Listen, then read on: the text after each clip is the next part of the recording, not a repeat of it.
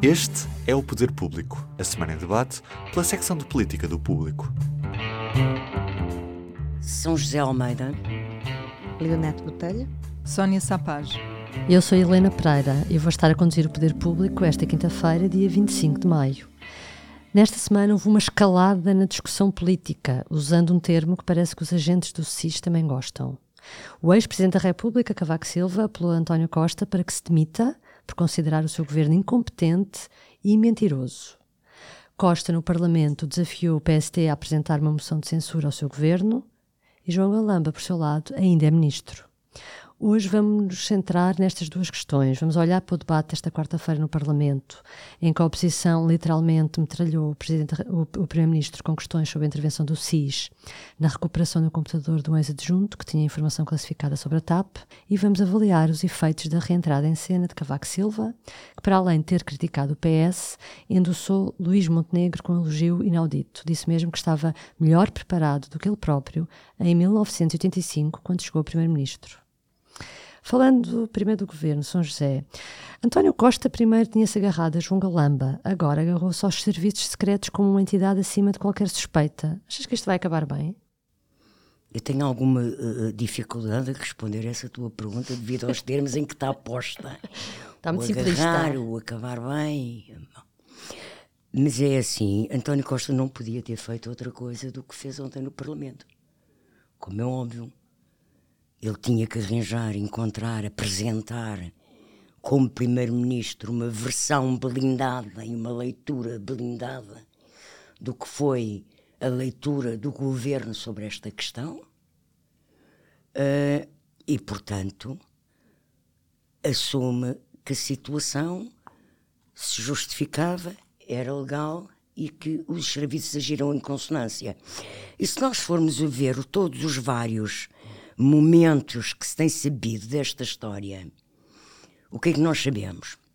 Há procedimentos de funcionamento para evitar uh, certo tipo de situações de risco uh, os gabinetes dos ministros e, e têm informação sobre como devem proceder dos serviços de segurança, do Gabinete Nacional de Segurança, não é nem sequer é do SIS, é do CIRP mesmo, e do Gabinete Nacional de Segurança. Pronto. Quando nós olhamos para o filme uh, que está a ser construído, com algumas, com, com, com, algumas não bastantes, algumas, em muitos casos, bastantes contradições, nós o que é que sabemos? Sabemos que a chefe de gabinete disse que tinha sido ela a telefonar para os serviços de segurança. Sabemos que o ministro João Galamba disse que soube, na conversa que teve com o secretário de Estado adjunto do primeiro-ministro, que tinha contatado também os, os, serviços de segurança além da, da PSP. E ele, quando tomou conhecimento disso, a chefe de gabinete já tinha telefonado. Ok? Sim. Pronto. Portanto, ou seja, o telefonema foi feito de acordo com os procedimentos. O SIS avalia a queixa que lhe é apresentada. E se nós formos uh, pensar na situação, o que estava em causa não era um computador ou um telemóvel, não era o objeto material em si, era a informação classificada que estaria dentro desse computador. Olha, Ora, o CIS, cumprindo as suas funções de recolha de informação, foi recolher informação. Portanto, eu acho que esta é a construção teórica que está por detrás da blindagem que Costa tentou fazer ontem no Parlamento. Agora, o que eu vi foi um primeiro-ministro à defesa completamente à defesa. Extremamente cuidadoso, coisa que não é nada de António Costa, no rigor das palavras, porque ele até agarrava em papéis ler ipsis verbis o que tinha dito antes. Deixa-me só aqui fazer um. Uh, António Costa, nos últimos dias, chegou a falar da informação que estava no computador como segredo de Estado. Agora não volto a repeti-lo. É, sim, sim, não é? Pois. Agora lembrei-me disso por causa do rigor das palavras. Ele às vezes escorrega nos termos. Ele não falou em roubo desta vez. Não, falou, falou. Falou. falou, é falou. roubo? Sim, sim, ele admite que Eu é um acho que ele chamou outra coisa. O que é violento. Diz que não há outra maneira de chamar a uma apropriação violenta. A apropriação violenta é roubo, foi o que é ele roubo, disse, exato. sim. Pronto, mas, mas, ou seja, ele está a construir, ou acabou por eh, ontem eh, terminar a construção de uma blindagem para tentar sobreviver a uma, uma coisa que continua com imensas situações inexplicáveis e imensas contradições. Pois, Leonete, a, a blindagem a que a São José se refere tem a ver com o papel do secretário de Estado adjunto, do, do de Costa, Mendonça Mendes, que terá, que, a quem João Galamba ligou naquela noite e que lhe terá dito, também terá aconselhado a ligar ao SIS uh, e Costa recusou sempre dizer se Mendonça Mendes o informou nessa altura a ele, primeiro-ministro, dessa conversa e dessa troca de informação. Um, Há ainda contradições por explicar eh, e ficaram, eh, como dizia São José, do debate de ontem. O que é que António Costa devia fazer mais? É, eu penso que estão construídas, eh, está construída a narrativa do governo, eh, completamente construída, e ontem o Primeiro-Ministro veio dar eh, um, coerência e ligação a todas essas narrativas. Aliás, ao ponto, já agora não posso deixar de dizer, de ter usado alguns, algumas eh, táticas de galamba. Não disse porque não me foi perguntado, Usou uma, uma não é? frase. E portanto, não disse porque não, foi, não me foi perguntado. Já podemos dizer galambices. Pronto, já podemos dizer galandices. E a outra coisa foi disparar para todos os lados, inclusive para o Presidente da República, que depois teve que corrigir o, o, o, o tiro, não é? E, portanto, o que nós vemos é, hum, pronto, há aqui uma subida da- dos argumentos de Galamba à- ao nível do Primeiro-Ministro. Para... Essa questão do Presidente da República, eu achei muita graça, uma coisa só muito rapidamente. Porque ele diz que falou com muita gente, incluindo o Presidente da República, mas depois vem corrigir a dizer, mas não falei do SIS. Pois, eu não sei o que é que é pior. Supostamente eu não ele sei. não sabia, não é? Eu não... Eh, pronto, eh, tudo isto é bastante inverosímil, quer dizer, eh, é, é bastante inverosímil que alguém tenha dito para acionar o SIS sem falar com o Primeiro-Ministro. Eh, tudo isto, eh, eu acho que estes pequenos pormenores já são, já são tão eh, frágeis que prefiro eh, subir um bocadinho o drone e ver um bocadinho mais de cima. Ah, o que é que António Costa tem a fazer? António Costa vai manter-se exatamente no mesmo neste, nesta narrativa que está que está tentada ah, com uma blindagem tentada ah, e portanto o país todo está errado na análise que faz da situação e só o governo é que está certo. Portanto essa é, é a versão que, que temos aqui em cima da mesa, não é? Ahm, penso também que o país está um bocado cansado desta novela e isso nota-se na- no, no distanciamento que começa a haver das pessoas em relação a este tema e podemos falar, por exemplo, da- das, eh, um indicador disso são precisamente as audiências que, que, esta, que as coisas vão tendo. Acho que o país está um bocado cansado, já se percebeu que há aqui eh, muitos, muitos eh, pés de barro né, em toda esta conversa eh, e também fica um bocado à vista, quer dizer, a forma como o Conselho de Fiscalização atuou demasiado cedo, demasiado rápido e sem ouvir as partes, de- de- atuou na defesa do- do- da narrativa do governo.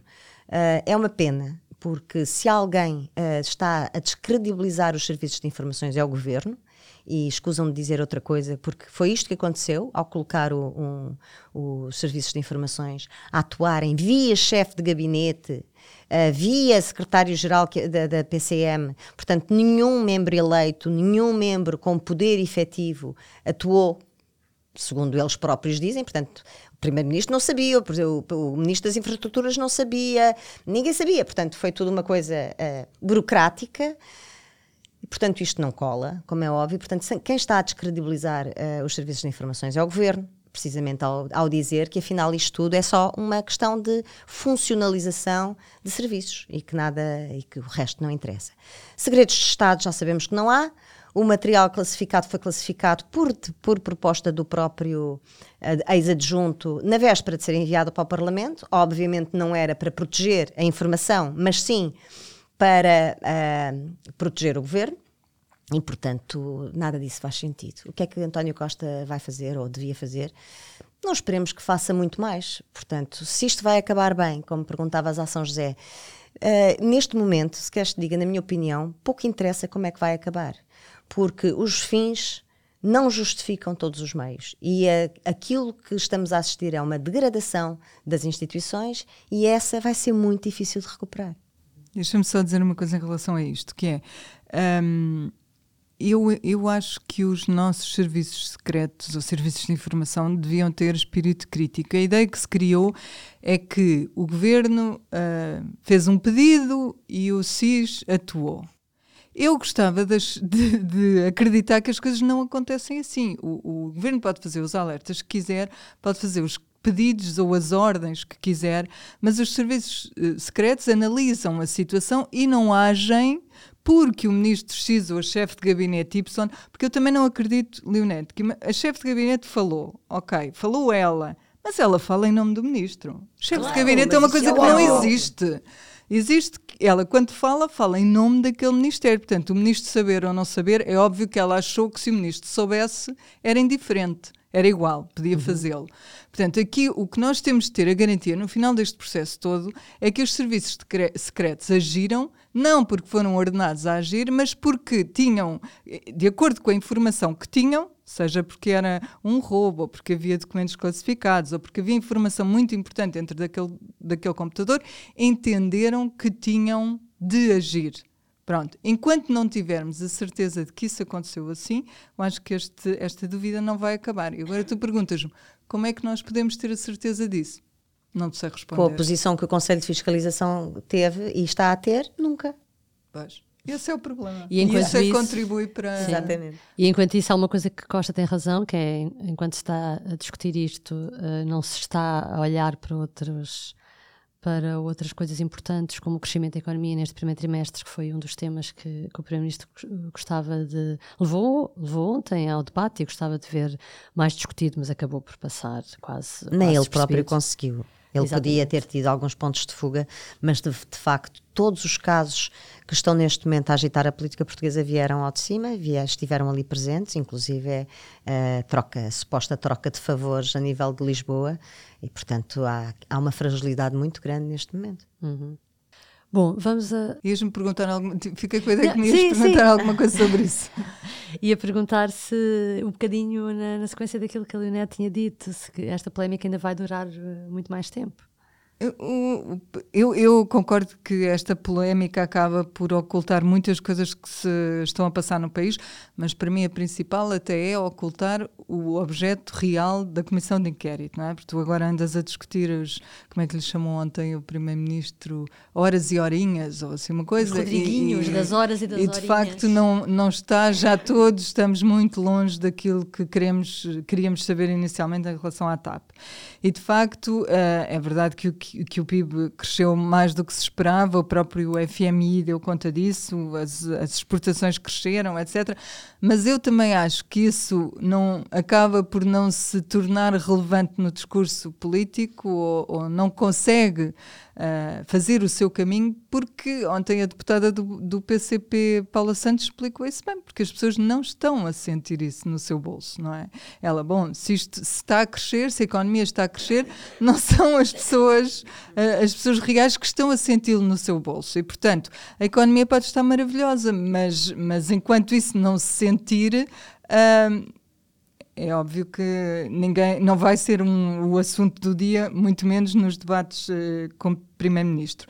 E depois estes, estes casos, uh, Galamba, como outros antes dele, porque aconteceram outros, e como estou em crer que aparecerão outros a seguir, ofuscam tudo e acabam por transformar a política numa espécie de reality show, que é o que nós temos visto nos últimos tempos. Acho que ontem o Primeiro-Ministro se esforçou grandemente por mudar o disco, mas não conseguiu. Uhum.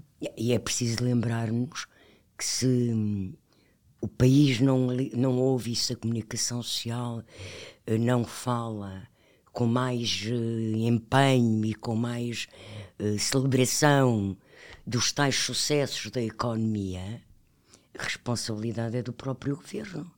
Quem criou todo, todas sim, estas sim. trapalhadas, sim, é verdade. desde o início, são criadas pelo próprio governo. Parece que o governo está apostado a deitar-se a si mesmo abaixo.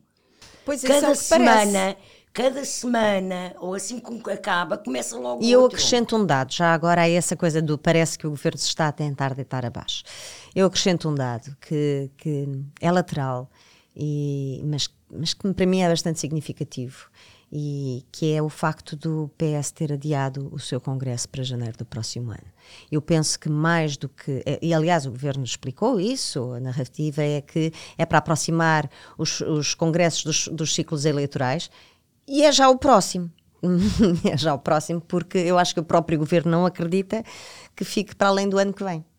É, é, acho que é esta a minha convicção. Pensei que ia, agora fiquei na dúvida que ias também. Há pessoas que acham que, que o, o, António Costa pode andar à procura de um pretexto para sair mais cedo. Pensei eu tenho que essa ias... convicção há algum tempo, pois. mas não queria falar dela okay. aqui.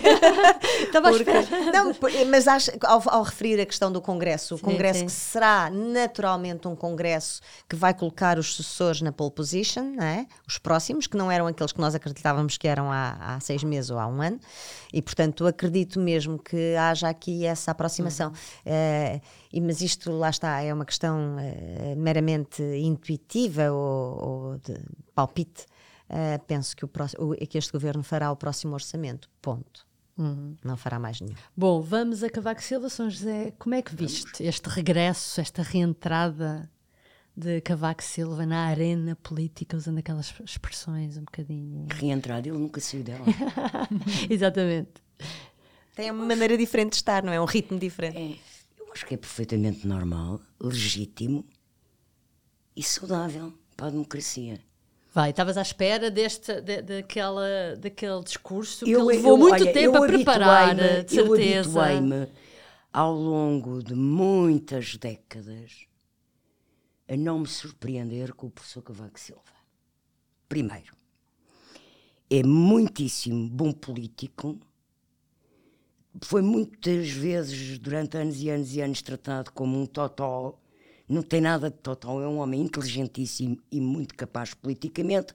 Olhe-se para o currículo que ele tem, que mais ninguém tem em Portugal. Pronto. Nem Luís Depois, Montenegro, diria eu.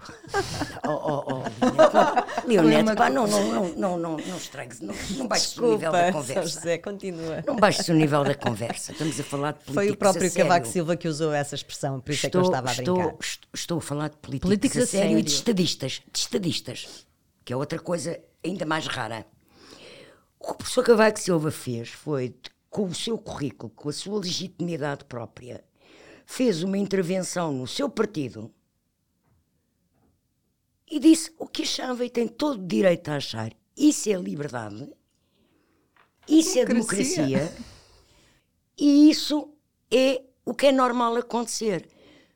Um aspecto, não consigo perceber a reação do PS de indignação e de crítica ao professor Cavaco Silva, porque, oh, oh, oh, oh não sei, se calhar tomaram, tiveram o mesmo problema de esquecimento que o Pedro Nuno Santos teve em relação à indenização da, da, da, Alexandra, da, Reis. Da Alexandra Reis. Não sei se há um problema de intoxicação na água que bebem na sede do rato, não, não sei o que é que se passa, porque os dirigentes do PS que falaram contra o professor Cavaco esquecem-se, esquecem-se de que Mário Soares fez muito mais diatribos a Cavaco Silva quando era presidente e Cavaco Silva era primeiro-ministro do que este discurso a dizer que acho que ele deve demitir-se. Mário Soares, Mário uhum. Soares começou por chamar delinquentes aos membros do governo todos de passos coelhos e quando o governo acabasse iam presos. É? Eu já não me lembrava Algum disso, pronto, fui ver. Pronto. É Mário Soares fez o Portugal que futuro o Congresso das Esquerdas. O Congresso das Esquerdas. Quer dizer, contra, eu estou a falar das que ele fez como presidente a Cavaco misturadas. Então vamos só às que ele fez já depois também como ex-presidente. Ex-presidente como ex-presidente. Portanto, como ex-presidente, ele chama, chama uh, ladrões uh, ou delinquentes, delinquentes aos membros do governo do Passos organiza os congressos das esquerdas, ou é a figura de proa, não era ele que andava a telefonar para as pessoas, mas é, é o patrono daqueles congressos. E faz mais, faz declarações públicas. Quando José, António José Seguro. Ao público. E, e quando António José Seguro. Ao público. Sim. E, e, e Passos Coelho andavam a negociar, mediados com, com, com, com, o suporte do Presidente da República, Cavaco Silva. Andavam a negociar, e tendo Cavaco Silva no, nas negociações, o, o, o David Justino. Um acordo para uma governação partilhada, um governo eh, de salvação nacional para gerir o período da Troika e adiar as eleições para 2014, as de 11 para 2014. Logo a seguir, já agora, a crise do irrevogável, em que Pronto, Paulo Portas sim, sairia sim. do governo. Não é? Quem parou isso tudo? Porque o acordo estava feito. O Alberto Martins, que estava dentro das reuniões a representar seguro, o acordo estava feito. E quem parou com isso foi o doutor Mário Soares, numa crítica fortíssima e violentíssima contra seguro. Não é? Ali numa notícia até que foi a Leonete que fez, foi ao público e feita pela Leonete. Portanto, eu não vejo o que é que os, os, os, os, dirigentes socialistas que se indignaram tanto pelo professor Cavaco Silva de exprimir a sua opinião política legítima numa democracia e em liberdade, quando então comparem, olhem para, para, para, para, dentro de casa e para o passado. Uh, Sónia, eu gostava também de ouvir sobre isso, uh, que é a questão da, da, reação do PS. O PS disse que era antidemocrática aquela intervenção, eu, entre eu, outras coisas. Sim, eu acabo, eu tava, de, Exatamente, tu concorda, concordas com, com completamente. Com eu, não, eu pouco tenho a acrescentar, porque eu acho mesmo que é o que o PS dá sinais de que parece que não percebe como é que funciona a democracia. Quer dizer, agora que, vive, que se vive em maioria absoluta, não se percebe que a crítica é uma coisa fundamental até na, na, na democracia. E não é só a crítica que vem da oposição, que neste caso é personificada pelo ex-presidente, mas é a crítica que às vezes é interna, Quer dizer, ninguém vive. Eh, foi por isso que se lutou também no 25 de Abril. E, sobretudo, isto vindo de um partido que tinha um ex-chefe de Estado como a São José já disse, chegou a chamar delinquentes a membros de, de, outro governo que na altura estava em funções. Chegou a pedir admissão, exatamente o mesmo que disse Cavaco. Eu acho que Cavaco Silva se inspirou no, no, em algumas coisas que Mário Soares. A sério, Deve ter ido de rever. Eu, uh, nós esta semana fizemos uma, uma peça, publicámos há dois dias, em que recuperávamos as intervenções de Soares ao longo dos tempos, mas só desde que não ia tão longe como tu estavas a recordar, mas só desde que ele era ex-presidente e desde que criticava o, o, o governo de Passos Coelho. O governo de Passos Coelho. E ele, de facto, disse coisas inenarráveis, como, como citando, para citar um deputado do PST, que é o João, José Matos Correia. Disse, de facto, coisas inenarráveis sobre aquele governo do, do PST culminando com o pedido que Cavaco agora também faz, que era tem de se demitir. Portugal dizia que Portugal está a ser destruído, está a ser arruinado.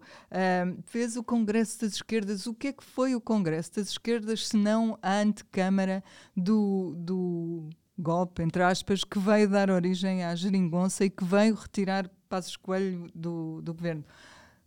Uhum. Foi isso? O PS, que tem maioria absoluta, ficou mais sensível. Ou, ou menos democrático. Sim.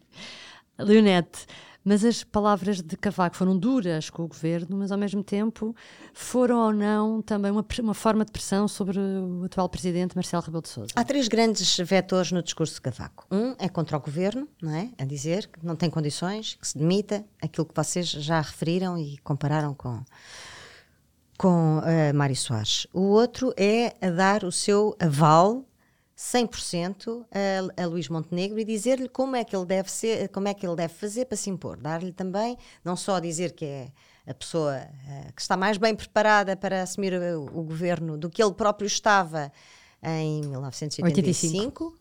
Essa foi a parte irónica. Completamente parte irónica, anedótica, na medida Sim, em que nós também mostramos numa peça que fizemos há uns dias a diferença onde estava Cavaco Silva em 85 e onde está Montenegro eu, hoje. Eu, por acaso, não faço uma interpretação tão literal das palavras dele eu também em relação não, mas vou ao acabar. Oh, ao, Montenegro. Montenegro. Eu, vou, eu vou acabar, talvez vá tocar no ponto Sim. em que tu, tu estás a pensar. Mas esta é a segunda vertente e dizer a Montenegro como é que há de fazer. Não falar de coligações, não ter pressa a apresentar programa, ou seja, não se queimar com medidas que possam ser um pouco populares e, uh, e ignorar o Chega. Pronto, são os três vetores uh, fundamentais de receita uh, para como ganhar eleições para Montenegro.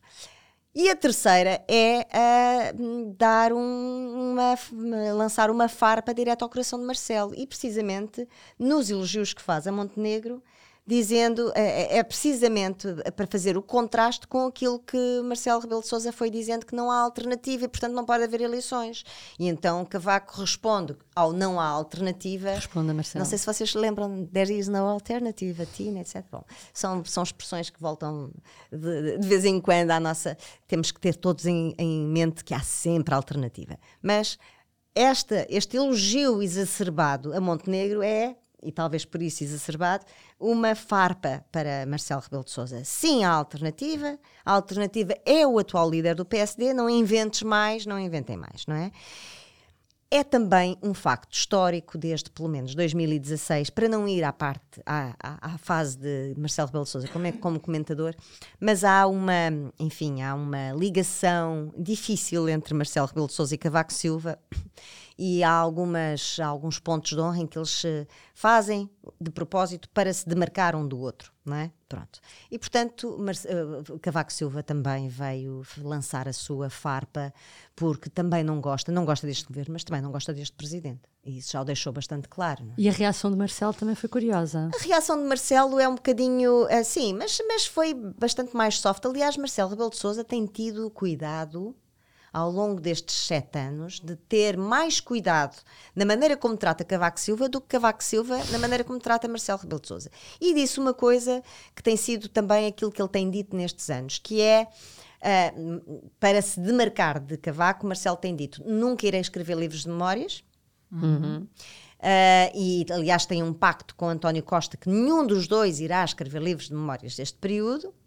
Isso é uma coisa que ficou clara desde o início, disseram-no repetidamente. A outra é, uh, pronto, é um bocadinho mais, é uma brincadeira, não é? De Marcelo, Ele diz que não vai é falar. Marcelice a dizer, Quando bom, como ex-presidente... Aquele, aquele ex-presidente, aquele presidente, enquanto presidente falou menos, agora como ex-presidente fala mais, eu farei o contrário. Nós estaremos cá para recordar isso daqui Sim, claro. É, é, assim, também, ele também costuma dizer que é como é, está na sua natureza e, portanto, irá continuar a ser como é e cada vez, quando estiver mais livre, mais livre ainda se irá sentir para dizer o que lhe apetecer, portanto, sim. Há ali vamos um despiquezinho. Há um despiquezinho entre os dois muito interessante. Para terminar, vamos ao público notório. Sónia, qual é o teu? Começo eu. Um, então, eu começo com uma história que hum, pretende demonstrar que não são só os frágeis, os menos instruídos e os info-excluídos que às vezes caem no conto do vigário.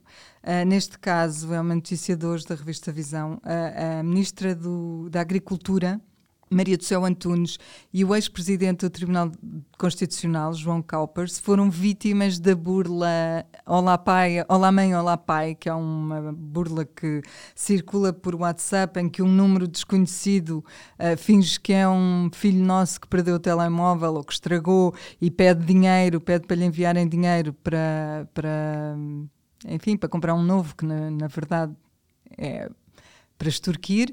Uh, e eles uh, caíram uh, na burla. A ministra chegou a enviar dinheiro, o, o, juiz acabou por não enviar porque não tinha a aplicação MBWay instalada no, no telemóvel. Mas não tinha enviado? Não conseguiu. o banco cortou-lhe as vasas, mas isto é só é, é um bocadinho do domínio da, da graça, mas ao mesmo tempo é para mostrar que isto anda aqui há tantos meses e mesmo assim continua a haver gente que facilmente cai, que sim. facilmente cai. Portanto, cuidado, é um alerta. Uh, Leonete, qual é o teu? O meu é a conclusão de, de, do, do, inquérito à, às fugas de informação na comissão de inquérito à, à gestão da TAP.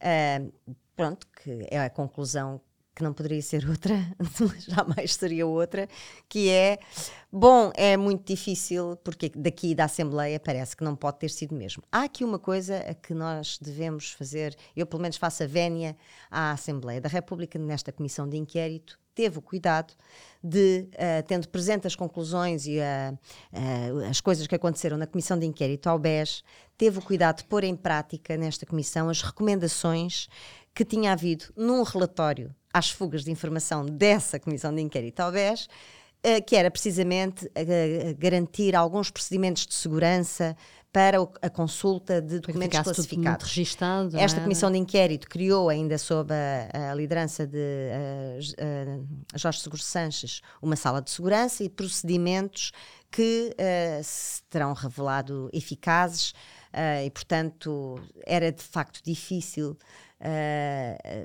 pelo menos ver provas inequívocas daquela, de que tivesse havido uma fuga através daquela, daquelas medidas de segurança.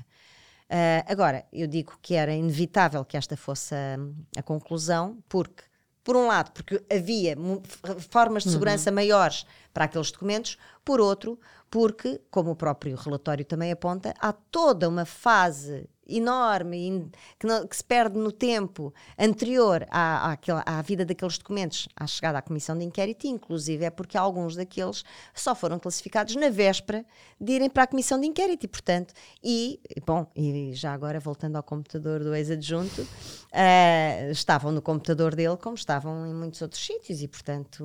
Uh, pronto, não houve fuga à fuga de informação, mas era a única conclusão que se esperava.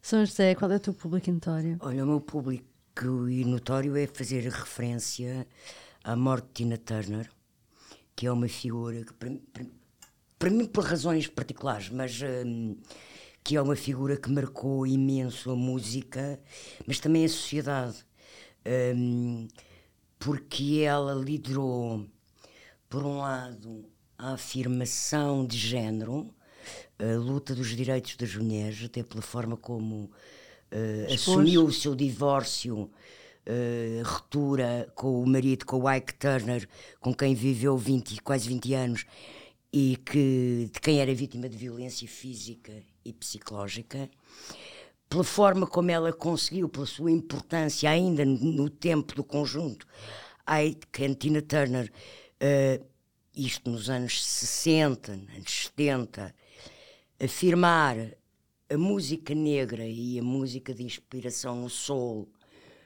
uh, uh, junto, junto dos brancos, ou seja, nos Estados Unidos havia a música dos brancos uhum. e havia a música dos pretos. Havia os, os brancos cantavam para os brancos, os pretos cantavam para os pretos.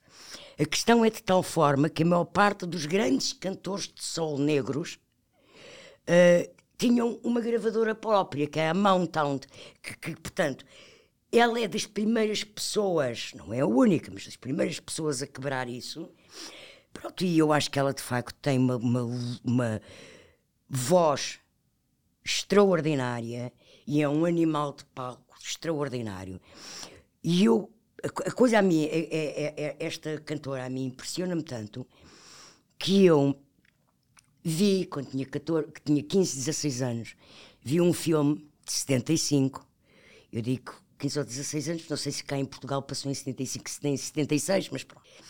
Que se chamava Tommy, que era baseado num disco dos Us, aquele tipo que não é. Um, eu achava aquele conjunto um bocadinho de pastilha elástica. E de facto, o, o, o filme, embora seja um filme doido, psicodélico, uma coisa mesmo do, daquela época. Uh, era tudo umas músicas assim um bocadinho pastilha elástica mesmo já para a época. Pronto.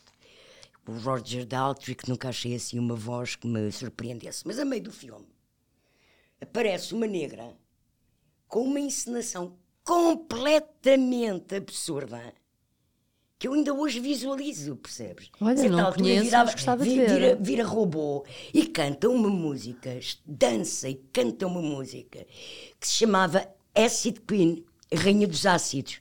O filme era todo altamente psicadélico, portanto, também naquela altura falar de haver uma Rainha dos Ácidos era normal. Um e eu aquilo, aquilo foi um, um, impacto tão grande para mim, aquela não é? é impactante como se diz hoje, que eu nunca mais deixei de estar atenta uhum. à Tina Turner, de e facto, qual... que a mulher era fabulosa. E qual é a tua música preferida? Epá, não tenho nenhuma preferida, porque há, há várias. Ah, é a eu... voz dela, sabes que eu não tenho eu gosto muito do Private Dancer. Uhum. Sim, sim, gosto mas isso ela até depois que Já é muito já é tardia. posterior Sim, e já sim, é uma, claro que sim. já há uma, uma ligação mais com, Já com é o Bowie madura, e já, por aí, sim. Mas gosto muito. Já. Acho, Então- aliás, que devíamos acabar este podcast com uma música da Tina Turner. Olha se encontras o ácido que Eu gostava de ouvir essa, sim, exatamente. I'll show him what he could be now. Just give me one night.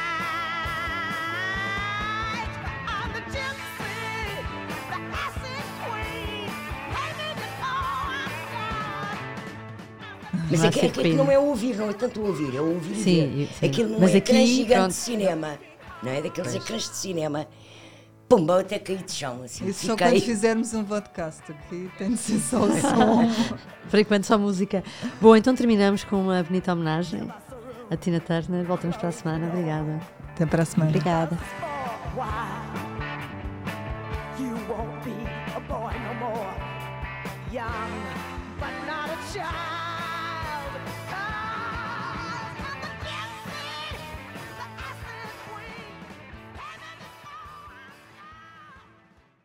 O público fica no ouvido.